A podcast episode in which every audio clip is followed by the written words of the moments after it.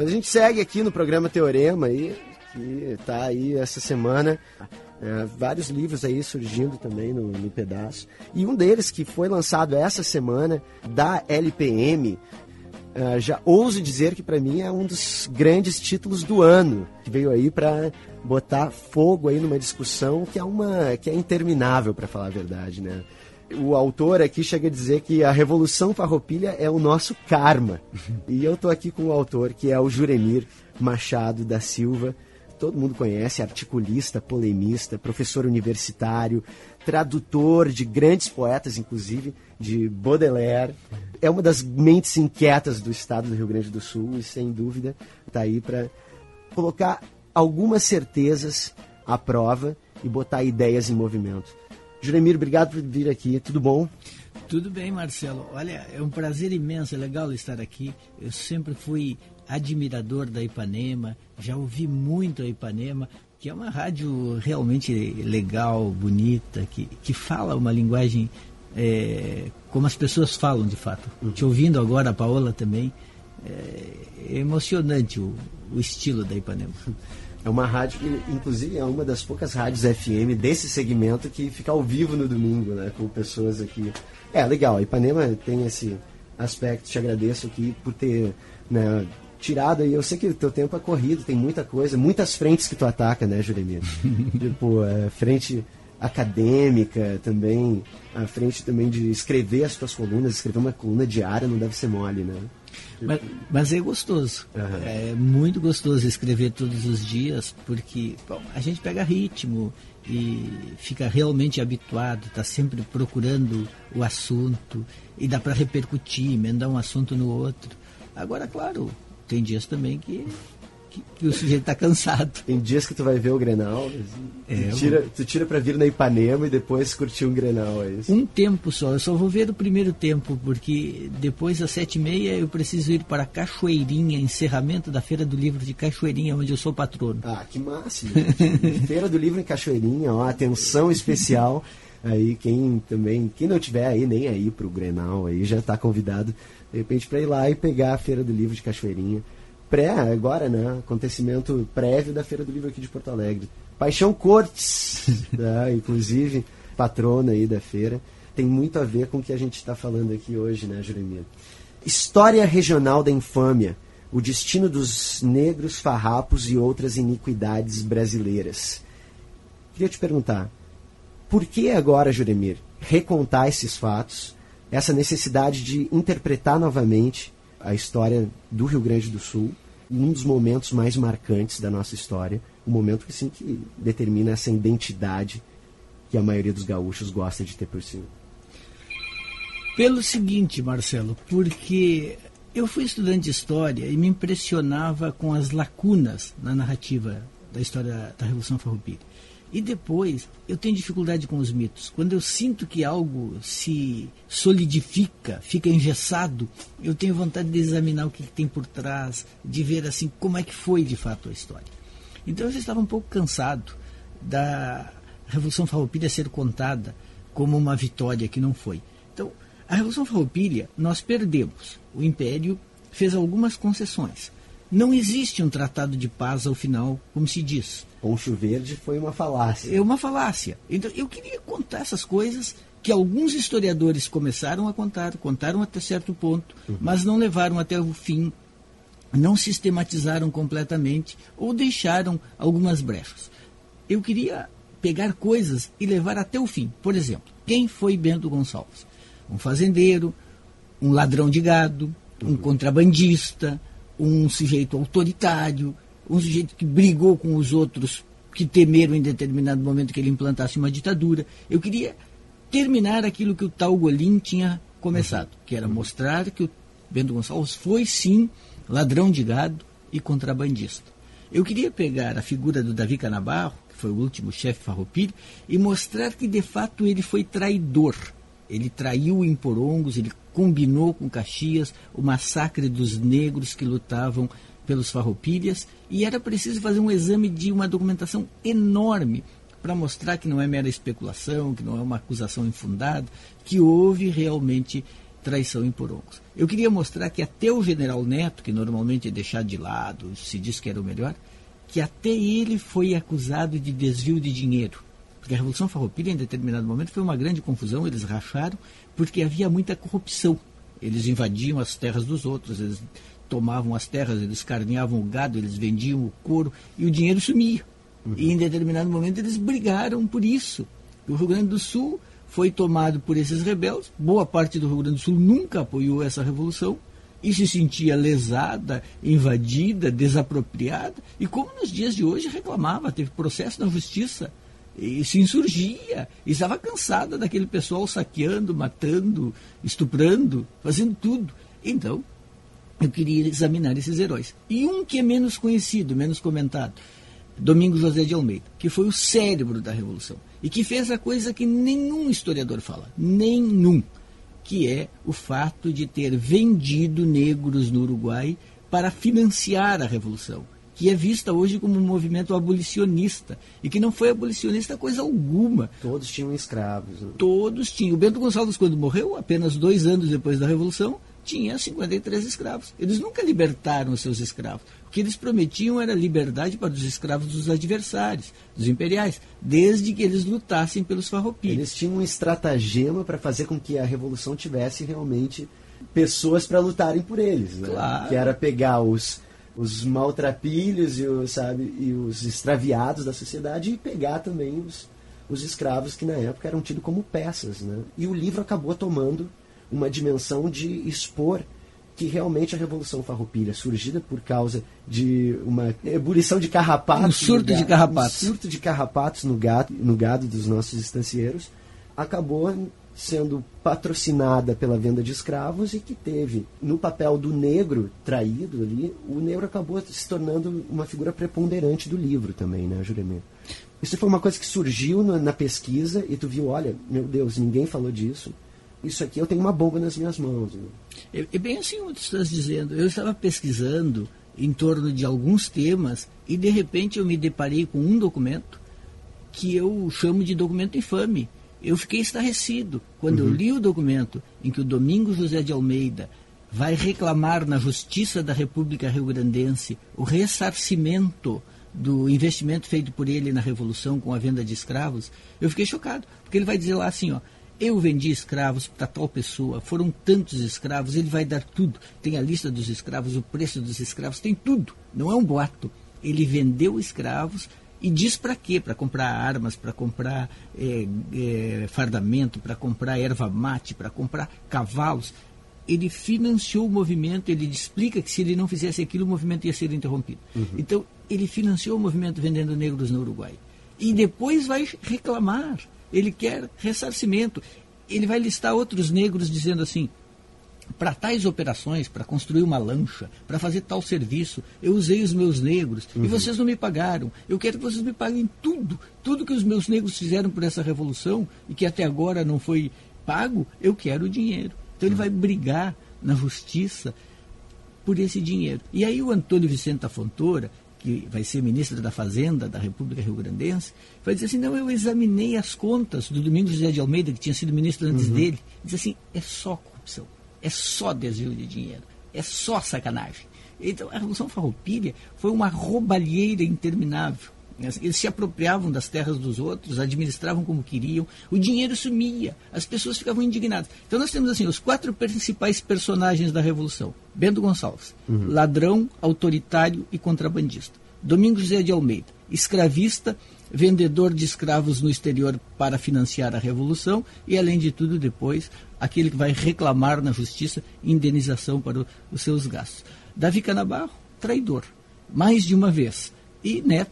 Irresponsável, de, vamos né, ressaltar, irresponsável, traidor pela morte dos negros em Porongo. Sim, exatamente. E quem entregou, desarmou os negros numa noite anterior. Conta essa história de Porongos, é. porque é, as pessoas precisam conhecer essas histórias melhor, né? Porongos aconteceu em novembro de 1844. A Revolução já estava morta. Mas ainda eles resistiam um pouquinho numa espécie de guerra de guerrilhas. Eles andavam fugindo pelo Rio Grande do Sul. O, o exército imperial atrás deles, eles fugiam, fugiam, fugiam. De vez em quando eles faziam uma emboscada, matavam alguns imperiais. Uhum. E quando estava muito apertado, eles fugiam para o Uruguai. Bom, mas numa dessas, eles estavam com um problema, que era o que fazer dos negros, a quem eles tinham prometido alforria se eles ganhassem, e que não eram deles, eram dos imperiais. Então os imperiais exigiam a devolução dos negros. Eles temiam que devolvendo os negros, e esses negros ficando no Estado, eles fossem depois vítima desses negros indignados, eles podiam ser assassinados, eles, eles temiam esses negros. Uhum. Então, os negros eram o grande problema. O que fazer deles? É, entregar, não entregar, qual seria a consequência? Então, em determinado momento, Duque de Caxias, que não era Duque ainda, mas enfim, uhum. o Barão de Caxias, que era o, o chefe do Exército Imperial, e o Canabarro, que era o chefe do Exército Farroupilha, combinam uma eliminação dos negros. Os acampamentos eram divididos, tinha o acampamento dos brancos e tinha o acampamento dos negros. Então, Caxias escreve uma carta para o Canabarro, onde ele combina como vai acontecer um ataque uhum. os negros vão estar lá desarmados e serão então assassinados. É, esse desarmamento aconteceu na noite anterior ao ataque. O Canabarro tirou a munição desses negros e eles foram mortos de mãos limpas. O, o exército imperial caiu sobre o, uhum. o acampamento negro e eles não tinham nada para fazer senão morrer. Deixa eu ressaltar aqui que isso tudo aí é encontrável em documentos. Fala um pouquinho sobre esses documentos que tu teve acesso né? E fala porque a gente tem essa, a gente é mediado por historiadores que são criadores de mitos, né? E os historiadores que voltados para contar a história da Revolução Farroupilha, muitos criam um mito conveniente. Mas se tu for nos documentos, que documentos são esses que, que um historiador pode acessar hoje? Que documentos são esses que tu acessou? Existem duas classes de documentos. Tem a chamada coleção Varela, que está no Arquivo Histórico do Rio Grande do Sul. São todos os documentos da Revolução Farroupilha, cartas, ofícios, tudo que um historiador do final do século XIX início do século XX, uhum. é, Alfredo Varela, reuniu. São quase 13 mil documentos. E tem também a coleção Alfredo Ferreira Rodrigues, é outro historiador e folclorista que reuniu documentos. Varela e Ferreira Rodrigues se tornaram adversários por causa da questão de porongos. Acontece que foi o Varela quem descobriu essa carta assinada por Caxias, combinando a traição com o Canabarro.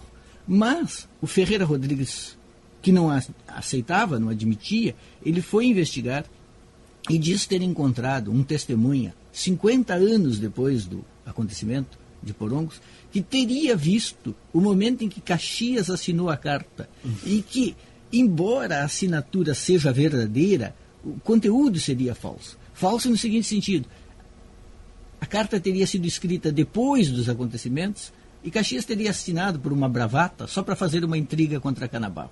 Então é uma situação prosaica em que a carta existe, a assinatura é verdadeira, mas teria sido uma brincadeira de mau gosto feita depois dos acontecimentos.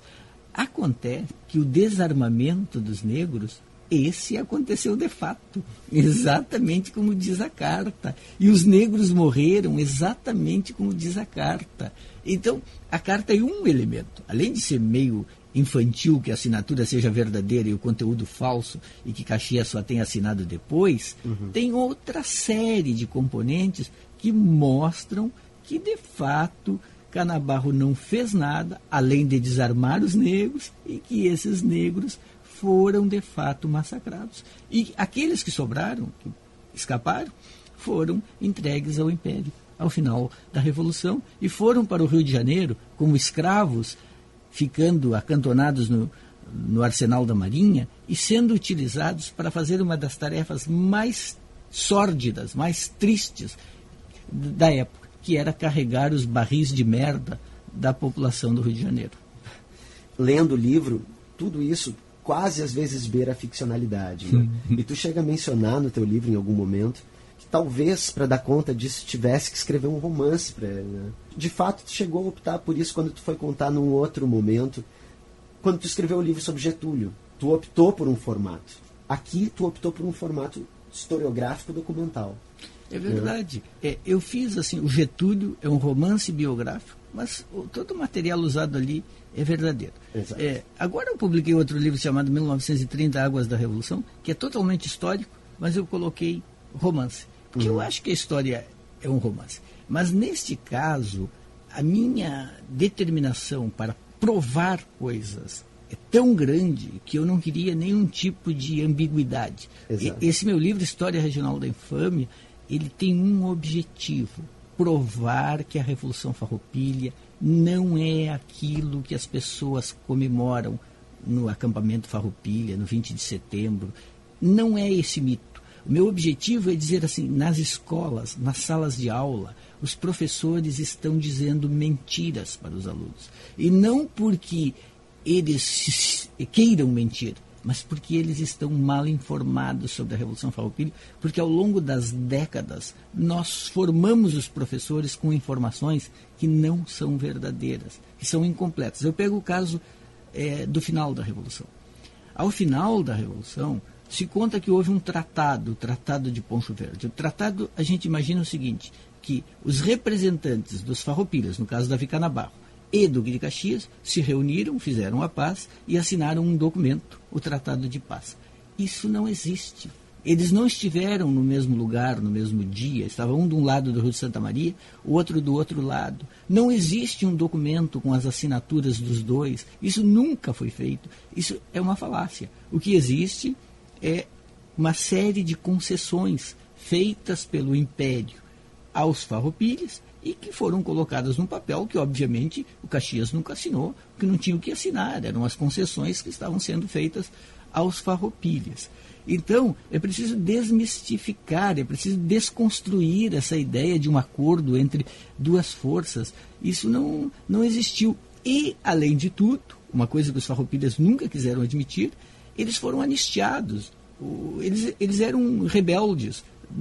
É preciso comparar com a Colômbia. A Colômbia de hoje é um país, Estado de Direito, tem lá as Farc, que ocupam parte do território. Que, digamos assim, é, hoje o exército colombiano não consegue dominar, o Estado não consegue dominar aquela parte. Tem épocas em que um governo mais liberal deixa rolar, tem épocas em que um governo mais é, forte ou mais conservador tenta eliminar. Certamente um dia eles vão eliminar as Farc. E no dia que eles eliminarem as Farc, é óbvio que não vai ter um tratado de paz. As Farc ocupam um território ilegalmente. Sim. Então o Rio Grande do Sul foi a mesma coisa. Então, ao final, esses fazendeiros que comandaram essa insurreição foram anistiados. E tem mais. Foram perdoados. Só. Foram perdoados. E receberam indenização. Receberam um Bolsa Revolução Farroupilha. Aí mora o, o aspecto sórdido dessa coisa Totalmente toda. Né? Totalmente sórdido. E brigaram pelo dinheiro não estavam satisfeitos. O Antônio Vicente da Fontoura foi encarregado de distribuir o dinheiro, uma verba secreta do governo imperial. E aí foi uma briga, eles se insultavam, eles roubavam, eles queriam mais. Eles, sabe o que mais eles faziam? Nota falsa.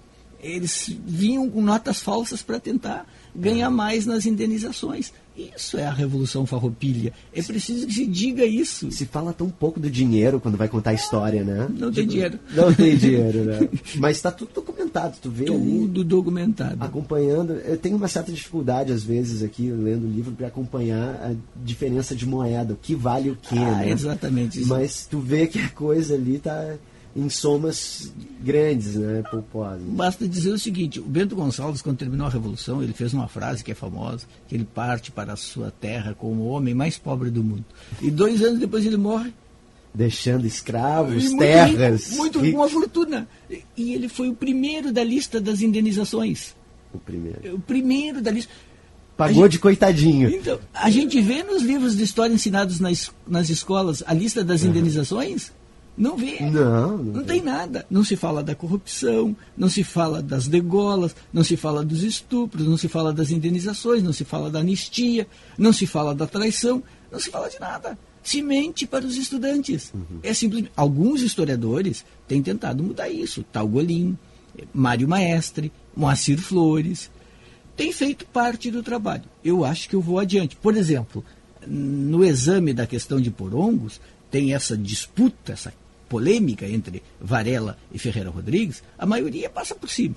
Uhum. Eu vou lá e examino detalhe a detalhe para dizer assim, não, vamos ver até que ponto essa contraprova apresentada pelo Ferreira Rodrigues é válida ou não é. Então, eu examino todos os passos, todas as, as traições, ah, os roubos, as acusações de corrupção, tudo é examinado. Então, a Revolução Farroupilha está muito longe de ser isso que os nossos folcloristas contam, porque a Revolução Farroupilha tem sido contada por militares aposentados e folcloristas. E um pouco pelos historiadores acadêmicos que não tem repercussão na sociedade. Exato. Que, que não aparece. Mas aí entra tu agora com esse livro, ah, História Regional da Infâmia, que é um livro que tem a visagem historiográfica do, da tua formação de historiador, mas tu é uma figura que, além de ser acadêmica, tu é um formador de opinião no Rio Grande do Sul. E o teu livro ele acaba tendo né, uma maior disseminação entre leitores. O que, que tu acha que a história regional da infâmia vai causar no cenário de revisitar a história nos colégios, nas discussões eh, no Rio Grande do Sul em termos de pensamento desse, desse momento histórico do Estado? Eu espero que ajude. Agora, as dificuldades são muitas, mesmo para mim. Olha só, tu és um dos primeiros, aliás, tu és o primeiro a me dar um espaço como este numa emissora do rádio Rio Grande do Sul para falar do meu livro.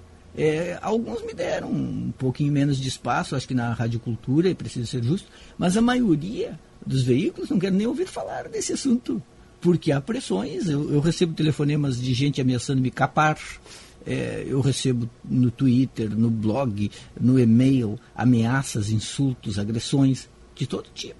E, e, e a grande mídia está tentando fugir desse assunto. Eu, eu, até brinco com o pessoal da TVE, por exemplo. A TVE uhum. tem um programa chamado Frente a Frente. É um programa em que vai lá uma pessoa é entrevistada por outras sobre um determinado assunto eu estou esperando que a TVE me convide para falar desse assunto. Ou será que a TVE só fala da versão oficial da história? Sim. A TVE até já me convidou para falar num programa de entrevistas do meu amigo Nilton, é, do, do Nilton, que, que, é muito legal o programa. Agora, eu estou esperando o convite do, do frente a frente. Eu, cito, eu cito aqui teu livro. É preciso narrar visceralmente o que aconteceu sem se deixar levar pelas paixões. E tu tá mexendo num assunto que é pura paixão, né, Jurandir? Total. É só paixão. É, tem gente tentando, é, que, que fica dizendo que eu preciso voltar para a França, onde eu morei, que eu sou um traidor, que eu não amo o Rio Grande do Sul.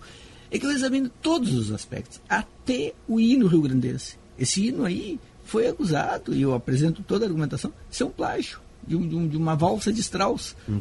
Então, e, e, sem contar que tem coisas que são engraçadas, que são simplesmente engraçadas, e eu coloco, por exemplo, esse hino que fala de que sirvam nossas façanhas de modelo a toda a terra, com uma coisa exagerada, megalomaníaca e tudo mais, uhum. foi escrito por um sujeito que era conhecido como Chiquinho da Vovó.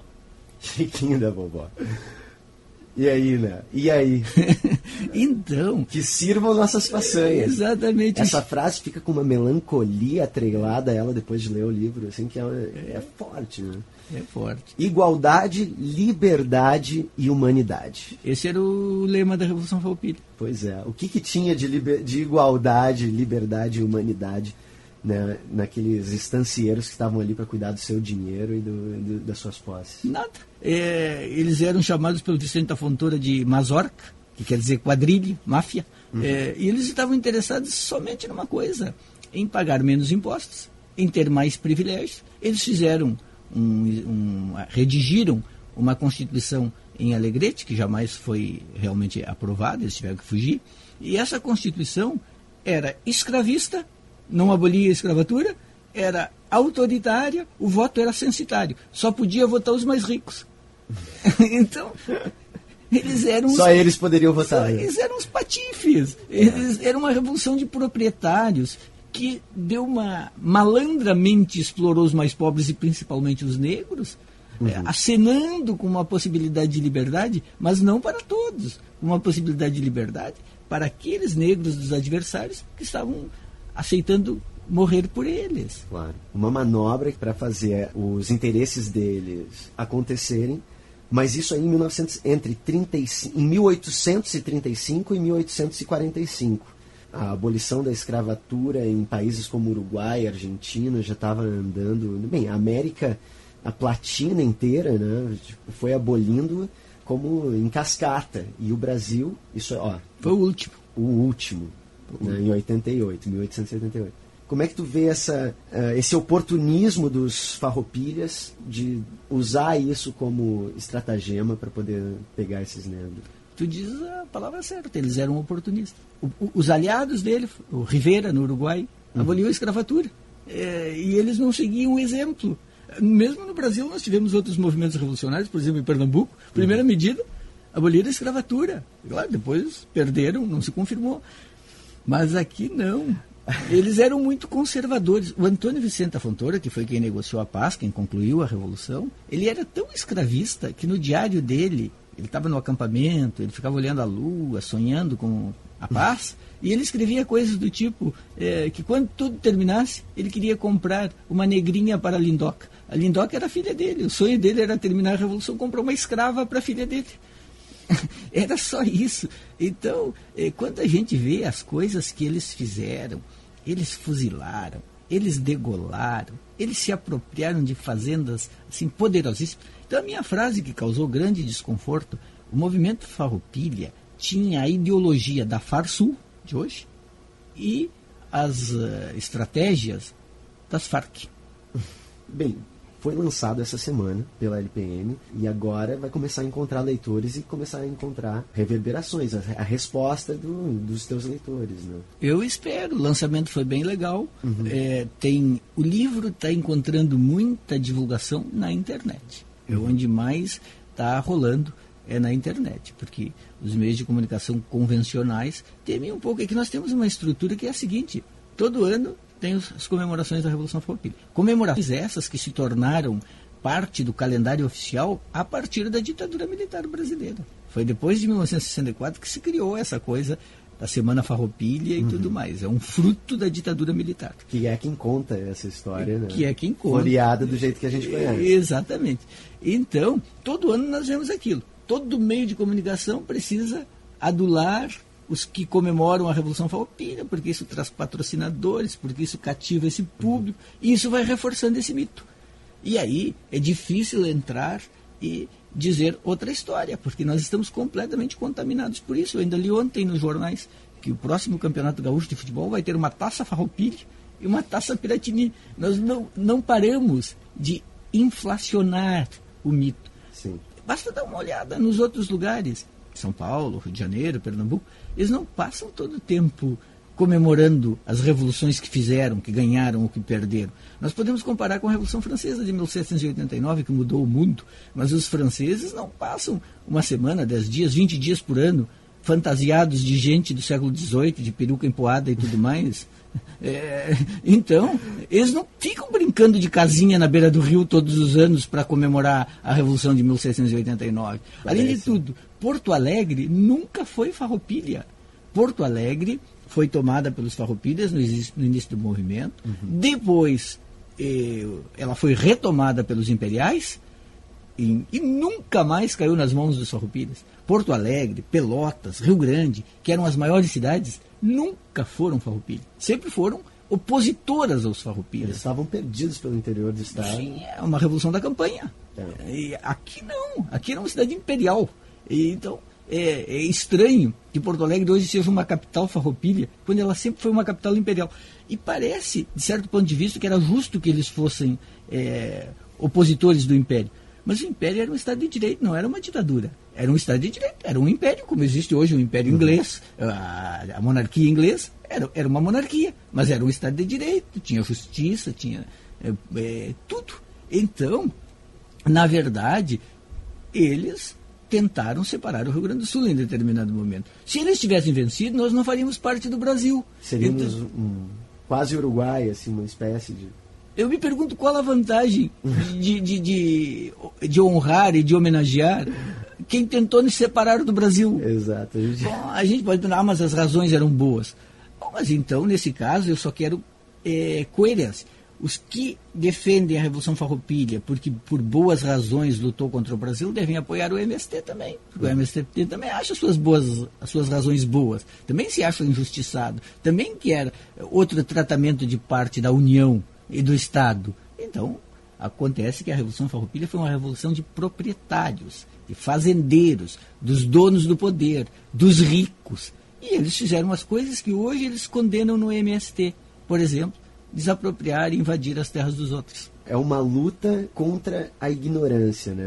A ignorância de fatos, a ignorância de uma, de uma compreensão claro, tu entende muito bem disso, assim, da, da criação de imaginários, né? E até esse livro ele se atrela muito a isso, porque diz tem um subtítulo ainda, o subsubtítulo, que é Ou Como se Produzem os Imaginários. Esse imaginário gaúcho, esse imaginário né, que cultua a Revolução Farroupilha, alterado pela compreensão da história, Juremir, pela compreensão dos fatos que estão nos documentos, que a gente pode ir lá e re, repensar o que realmente, o que pesou, quem foram os nossos vultos históricos. Que outro imaginário tu vê como um imaginário possível para a gente se sentir gaúcho e se sentir gaúcho sem estar tá incorrendo num alto engano. Aí o que acontece é o seguinte: muitos desses folcloristas e militares que contaram a Revolução Farroupilha, eles ou foram inventando coisas para preencher as lacunas, ou eles foram simplesmente especulando e transformando em verdades aquilo que era apenas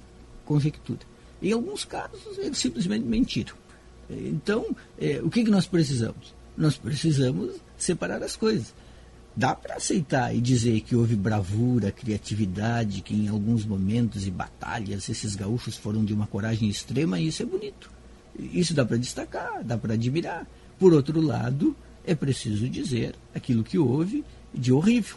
Por exemplo, é preciso ressituar a história dos negros na Revolução Farroupilha. Acontece que até pouco tempo o papel dos negros era menosprezado porque nós éramos simplesmente racistas. Então nós não dávamos bola a vender tanto negros, faz. tanto faz. Eu, eu, era escravista o país naquela época. Então isso era jogado para fora do tapete, assim, ah, são os valores da época. Então não se explorava esse aspecto porque não se dava importância para isso. Esse documento infame, esse da, eh, da venda de escravos, certamente outros historiadores viram e nem focalizaram. Uhum. Porque a importância dos negros era nenhuma. Agora nós estamos num outro imaginário em que a gente quer dizer, não, mas vem cá, isso aqui é relevante. Isso é relevante. E, até porque existiam pessoas na época que estavam lutando pela libertação dos negros. Claro. Há muita mentira sobre a importância dos negros no Rio Grande do Sul. Se dizia que o Rio Grande do Sul tinha um número de negros muito pequeno, de escravos, que era majoritariamente branco e que, o, que a, a, o papel dos negros na economia gaúcha do século XIX era mínimo. É falso. O Rio Grande do Sul chegou a ter 35% da população escrava. É, e logo, 35% da população escrava, que era a maior parte da população produtiva. 35% da população, mas toda ela realmente trabalhando. Os maus tratos eram terríveis. Se diz não, que aqui foi mais leve, nada, a gente vai lá nos livros e nos documentos e vê que era de uma violência extrema. E aí se diz, não, mas depois da Revolução Farroupilha, até nem tinha mais muitos escravos. Depois da Revolução Farroupilha, o número de escravos aumentou. Então, não é assim que a Revolução já tenha eliminado, que os escravos já eram poucos. A situação era terrível dos negros no Rio Grande do Sul. Então é preciso também focalizar e contar e mostrar, que é o que eu faço no meu, no meu livro, como cada historiador ajudou a construir esse mito. Seja pelo preenchimento de lacunas com dados não comprovados, seja por especulações transformadas em verdade. Quer ver uma coisa? Toda vez que tinha um problema, que alguma coisa estava enrolada, complicada de explicar, eles diziam foi por causa de uma mulher. É, sempre aparecia uma mulher. Por exemplo, por que, que Canabarro não teria é, agido com presteza, com garra, com determinação em porongos? Porque ele estava na barraca transando com a papagaia, a mulher de um médico dos revolucionários. Então ele estaria tão apaixonado, tão deslumbrado por era essa macho. mulher. Esse era macho. Esse era macho. Eles ainda acham maravilhoso. Esse, só, esse era macho. Ele estava lá comendo a papagaia, a mulher do médico, do corno. Enquanto isso, os negros estavam sendo dizimados. Legal, hein? Nossos heróis. Nossos heróis. Que sirvam nossas façanhas de modelo a toda a terra. Exatamente. Toda vez que dá rolo, eles vêm com essa história. Tinha uma mulher é, toda vez que tem assassinato, que tem.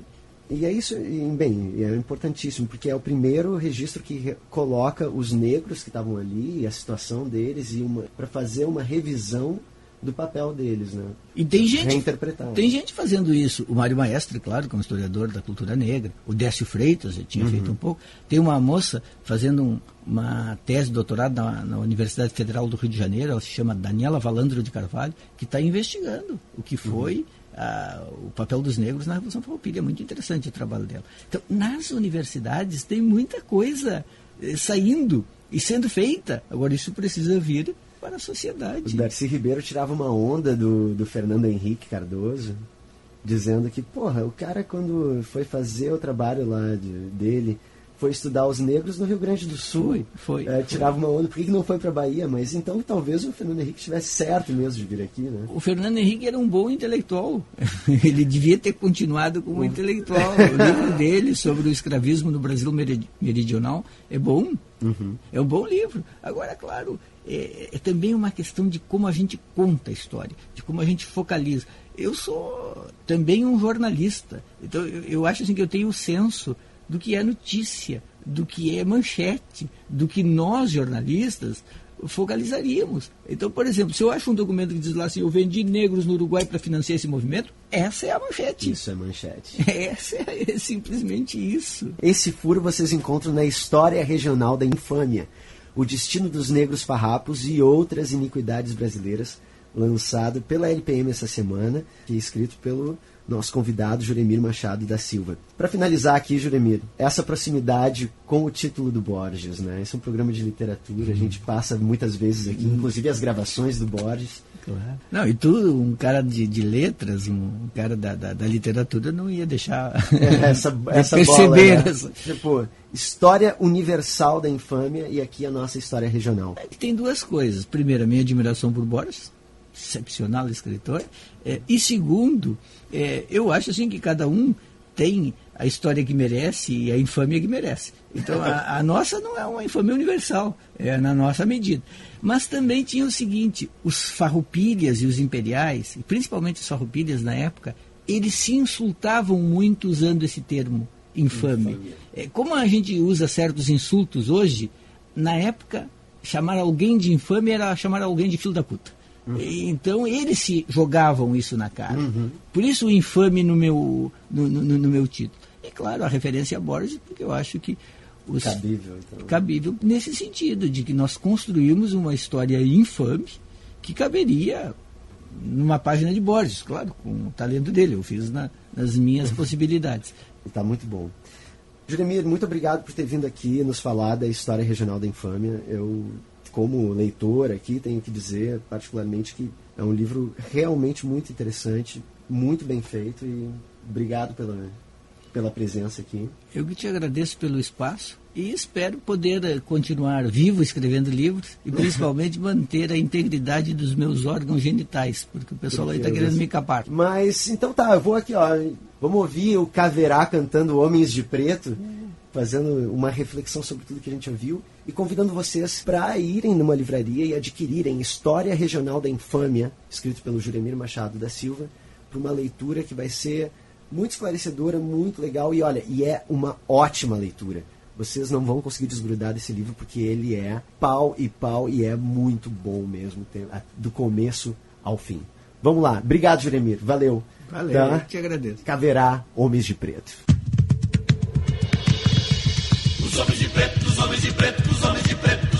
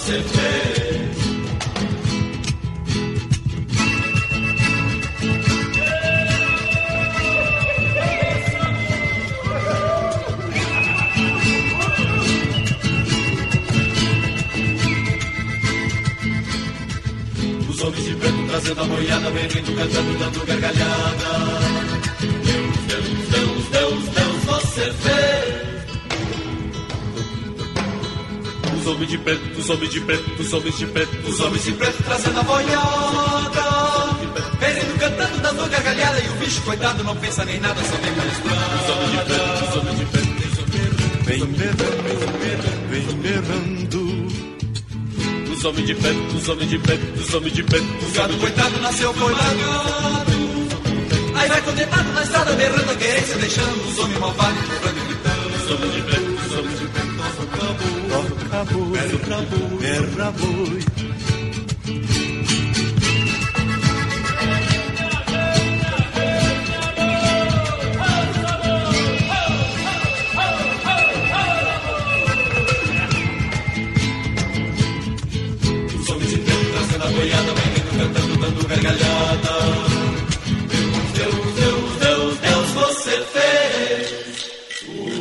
Gado coitado.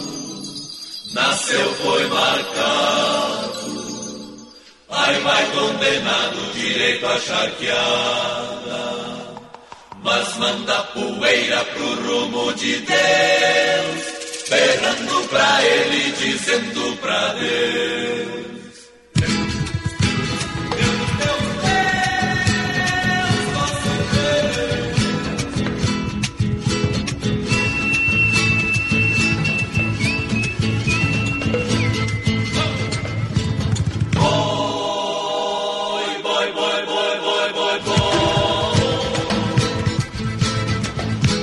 De preto empurrando a boiada, vem rindo, cantando, dando gargalhada. Deus,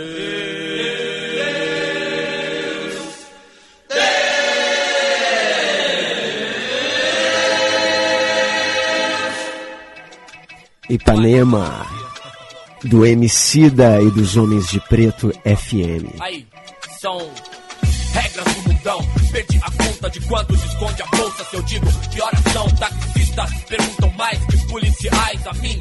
Sim, indescritível como é ruim. Nasci vilão, só veneno. Com incentivo que me dão. Errado tô se eu não virar mesmo. Suor na cara, levando o currículo, cara. A pé porque onde eu moro o buzo não para. Pé de barro, meio-dia. Inspirando piada nos boy, transpirando medo nas tia. Hum, Tudo é tão óbvio. Cê não vê e vai juntando ingrediente da bomba relógio. Eu sinto dor, eu sinto ódio. É quente, sem nem saber o nome dessa gente.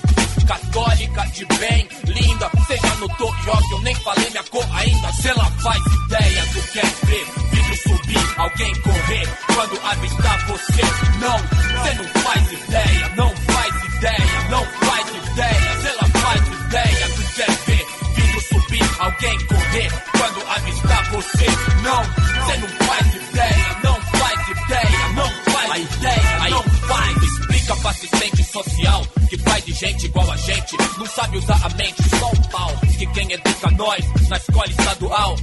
na cara todas as manhãs que ganha mal. Que é incrível, quantos de nós senta no fundo da sala pra ver se fica invisível. Calcula o prejuízo. Nossas crianças sonham que quando crescer vai ter cabelo liso. Sem debater fato que a fama da minha cor fecha mais porta que zelador de orfanato. Cê sabe o quanto é comum dizer que preto é ladrão antes mesmo da gente saber o que é um. Na boca honestidade que nunca foi posta à prova. Eu queria te velar, tiriça, pra ver onde cê ia enfiar essa merda do teu centro. Cê lá faz ideia do que é ver, vidro subir, quem correr quando avistar você. Não, cê não faz